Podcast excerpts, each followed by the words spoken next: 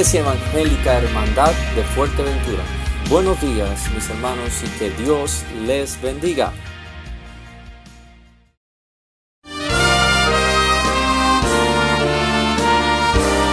Presentamos La Buena Semilla, una reflexión para cada día del año.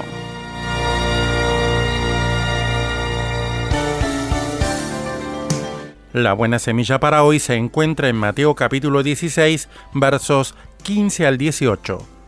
¿Quién decís que soy yo? Tú eres el Cristo, el Hijo del Dios viviente.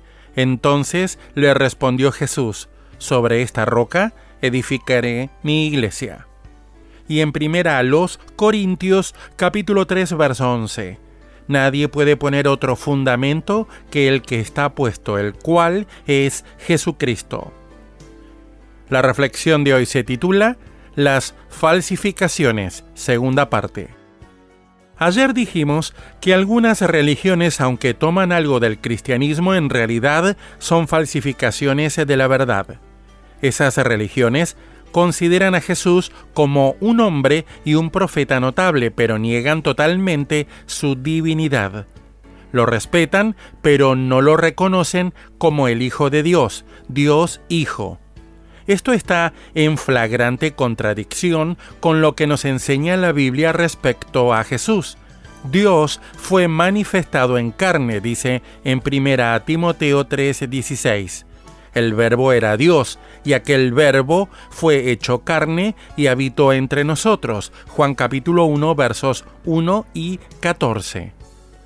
Su mismo nombre afirma lo que Él es. Jesús significa Dios Salvador. Todo el cristianismo se basa en esta persona. Atentar contra Él es atacar el fundamento de la fe cristiana y entonces todo se derrumba. El que rebaja a Jesús al nivel de un simple hombre pierde todo. Ya no tiene la revelación de Dios, ni Salvador, ni paz, ni esperanza. ¿Por qué? Porque es su persona la que da todo el valor a la obra que Él cumplió y es por medio de esta obra que Él salva a los que creen en Él. Solo una persona divina podía revelar plenamente a Dios y satisfacer las exigencias de su santidad. Esto fue lo que Jesús hizo en la cruz. Dice en Juan 5:39, Escudriñad las escrituras porque ellas son las que dan testimonio de mí. Esta es nuestra única garantía para no dejarnos descarriar por los que corrompen el Evangelio de nuestra salvación. Para escuchar este y otros programas, le invitamos que visite nuestra página web en labuenasemilla.com ar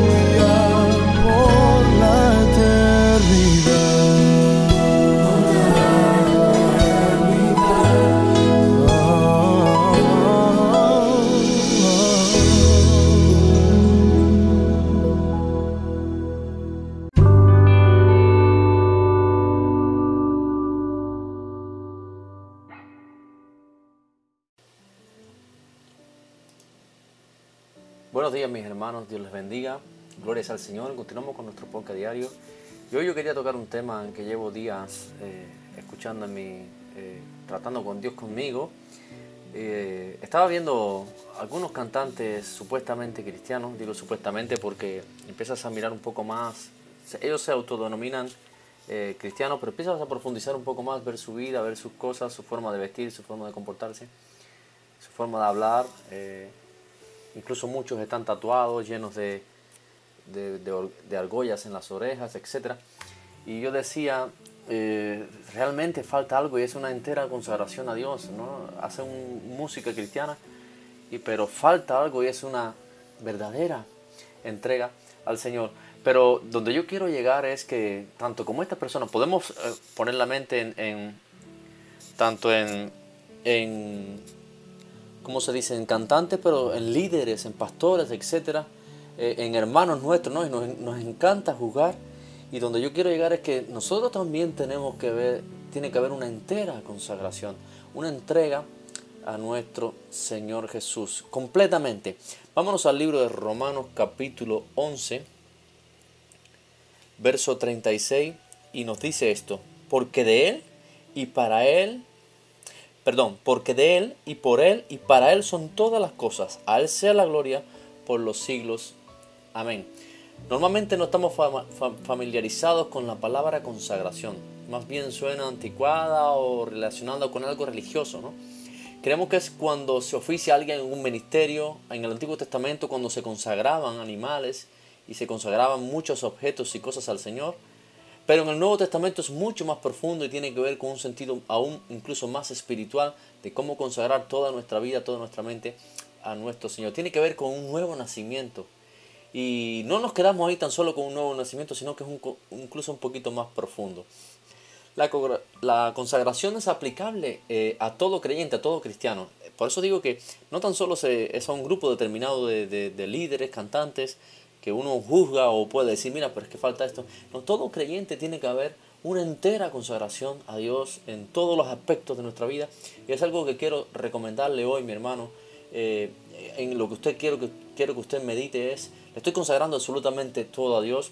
No es tan solo consagrarlo un, tiempito por la mañana, un tiempito sin, por la tarde o por la noche, sino que mi vida refleje a Cristo. Vamos al libro, seguimos aquí en el mismo libro de Romanos, pero vamos al capítulo 12, versículo 1 y 2 nos dice lo siguiente. Así que hermanos, os ruego por la misericordia de Dios que presentéis vuestros cuerpos en sacrificio vivo, santo, agradable a Dios, que es vuestro culto racional. No os conforméis a este siglo, sino transformaos por medio de la renovación de vuestro entendimiento para que comprobéis cuál sea la buena voluntad de Dios agradable y perfecta. Bendito sea el nombre de nuestro Dios. Qué interesante es esto, ¿no? Es entregarlo todo. Tiene que haber eh, una entera consagración eh, en todos los aspectos de nuestra vida para comprobar cuál es la buena voluntad agradable y perfecta. Yo hablaba hace poco con unos hermanos, les decía, la importancia que hay en entender que es un proceso de santidad y de consagración, hay una similitud, es un proceso para un día poder estar con Él. Él es santo y donde Dios está, reina la santidad. Y por eso es necesario este proceso de santificación, de entera consagración, para un día traspasar ese velo y poder entrar a la presencia de nuestro Dios. Así que en esta mañana yo le quiero dar cuatro razones, cuatro tips, como tú quieras llamarle, eh, cuatro ideas y, usted le ruego que indague más y busque más para consagrarnos aún más a Dios. Primero, para andar en el camino de Dios. Antes de ser salvos tomamos las decisiones que bien nos parecían, ¿no? Uno, eh, cualquier tipo de decisión no contaba con nadie. Tomamos el camino que queríamos. Eh, hacíamos lo que nos daba la gana. Pero ahora debemos tener cuidado con esto y elegir bien bajo la palabra de Dios en la comunión con el Espíritu Santo, cuáles son nuestros pasos, cuáles son nuestros caminos, cuál es la dirección que a Dios le agrada, ¿no? Y esa dirección, ese camino es nuestro Señor Jesús. Y dice Juan, un versículo que todos conocemos y que es muy bonito, es muy lindo, pero encierra un gran poder. Juan 14, 6, Jesús dijo, yo soy el camino y la verdad y la vida. Pero no se queda ahí. Muchas personas se quedan ahí. Yo soy el camino, la verdad y la vida. Y qué bonito es encontrar vida, ¿no? Pero dice el Señor, yo soy el camino, la verdad y la vida. Y nadie, nadie viene al Padre sino por mí. Amén. Así que número uno, para andar en el camino de Dios y el camino de Dios se llama Jesús. Entonces hay que andar como Él anduvo. Número dos, para que crezcamos en vida. Decía que cuando nacemos tanto en lo espiritual, pero en lo físico, acto seguido comienza una etapa de crecimiento. Es decir, un, bebé nace y no se queda bebé para siempre. Hay una etapa, un, proceso de crecimiento hasta llegar a, a la madurez, ¿no? Así somos nosotros también cuando nacemos de nuevo. Para crecer en vida, una cosa es cuando nos convertimos, cuando le entregamos nuestra vida al Señor, cuando empezamos a dar nuestros primeros pasos con Dios. Y una cosa es lo que eh, somos hoy o dónde vamos eh, avanzando, en qué estatura me encuentro hoy. Por eso es necesario la, la consagración para mi vida eterna. Amén, porque un día vamos a estar con Él. Si no dejamos que el Señor actúe en nosotros y consagramos nuestros pensamientos y actos y más a Dios, no hay muestra que estamos combatiendo este cuerpo mortal. Mientras seguimos y obedecemos a Dios por medio de este sentir, creceremos en la vida divina de manera verdadera y práctica. Amén. Vamos al libro de Romanos, otra vez, capítulo 5, versos del 17 al 21, lo que nos dice aquí el apóstol Pablo. Y voy a leer un poquito rápido porque quiero aprovechar el tiempo. Dice, pues si por la transgresión de uno solo reinó la muerte, mucho más reinarán en vida por uno solo, Jesucristo, los que reciben la abundancia de la gracia y el don de la justicia. Así que como por la transgresión de uno vino la condenación a todos los hombres, de la misma manera por la justicia de uno vino a todos los hombres la justificación de vida. Porque así por Así como por la desobediencia de un hombre los muchos fueron constituidos pecadores, así también por la obediencia de uno los muchos serán constituidos justos.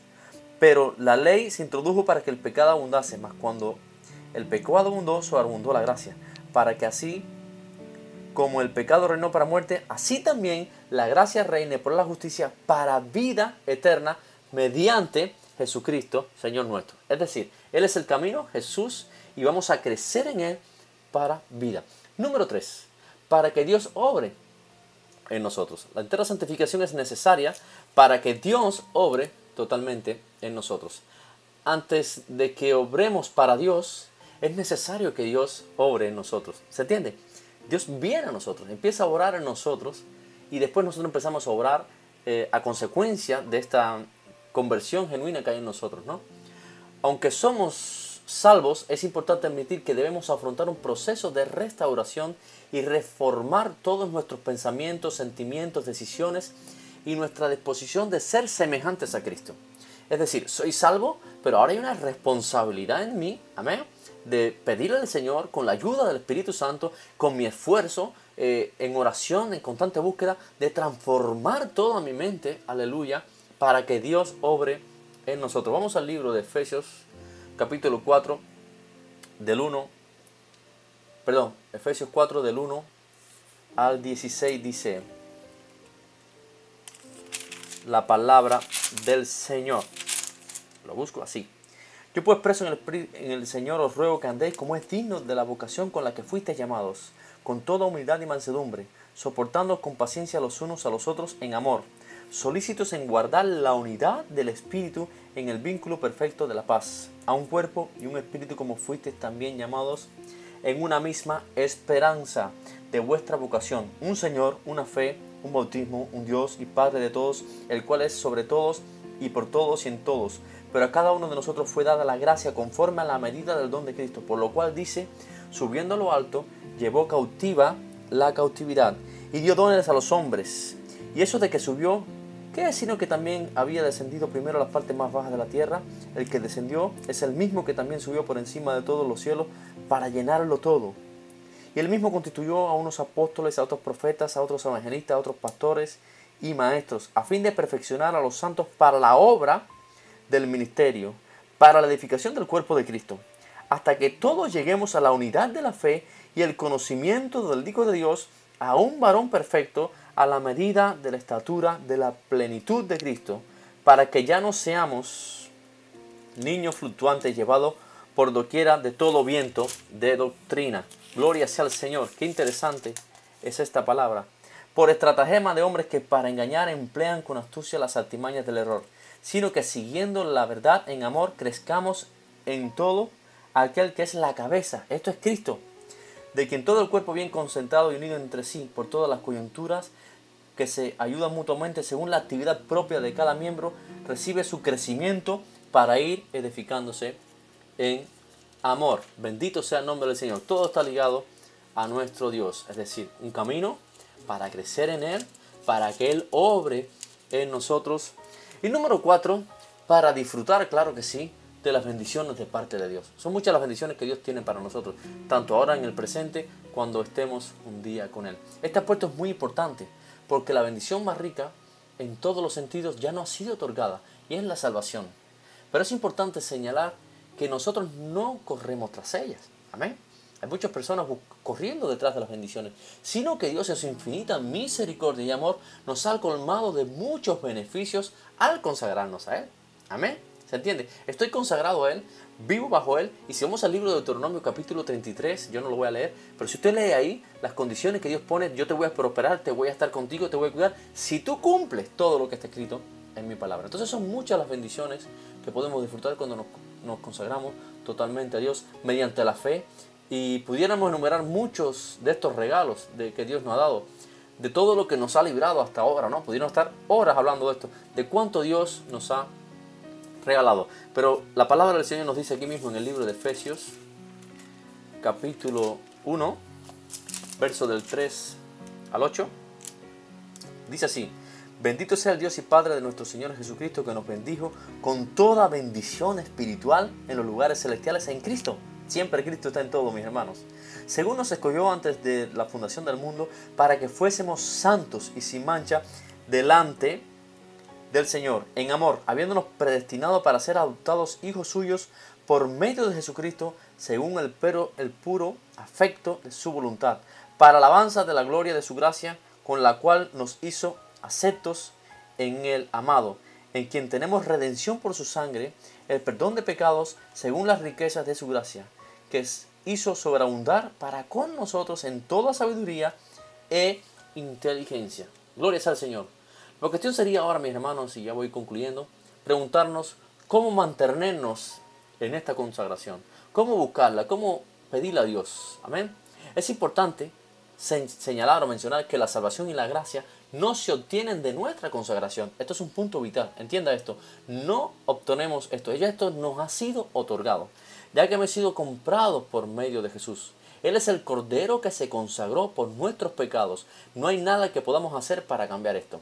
No se obtiene por obra ni por esfuerzo propio. Nuestra consagración viene a ser el resultado o la respuesta a este don de Dios.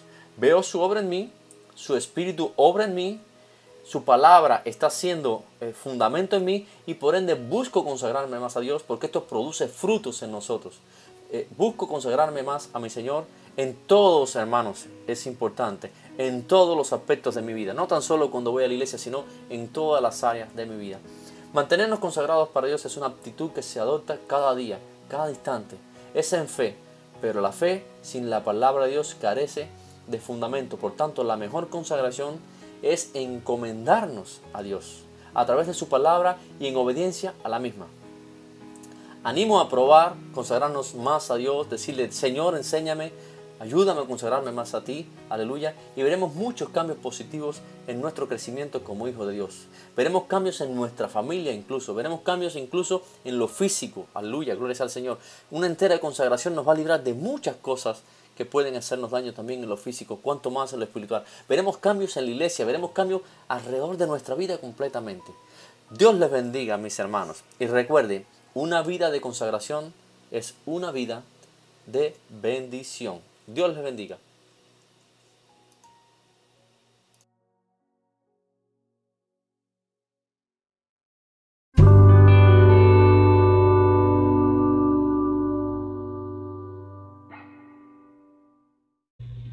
Amén, mis hermanos, Dios les bendiga. Eh, esto ha sido todo por hoy. Espero que haya sido buen provecho para cada uno de nosotros. Somos Iglesia Evangélica Hermandad de Fuerteventura. Continúen con el gozo, no olviden de darle like, me gusta y compartir en las redes para que otros puedan conocer la verdad del Señor. Dios les bendiga y pasen un lindo día.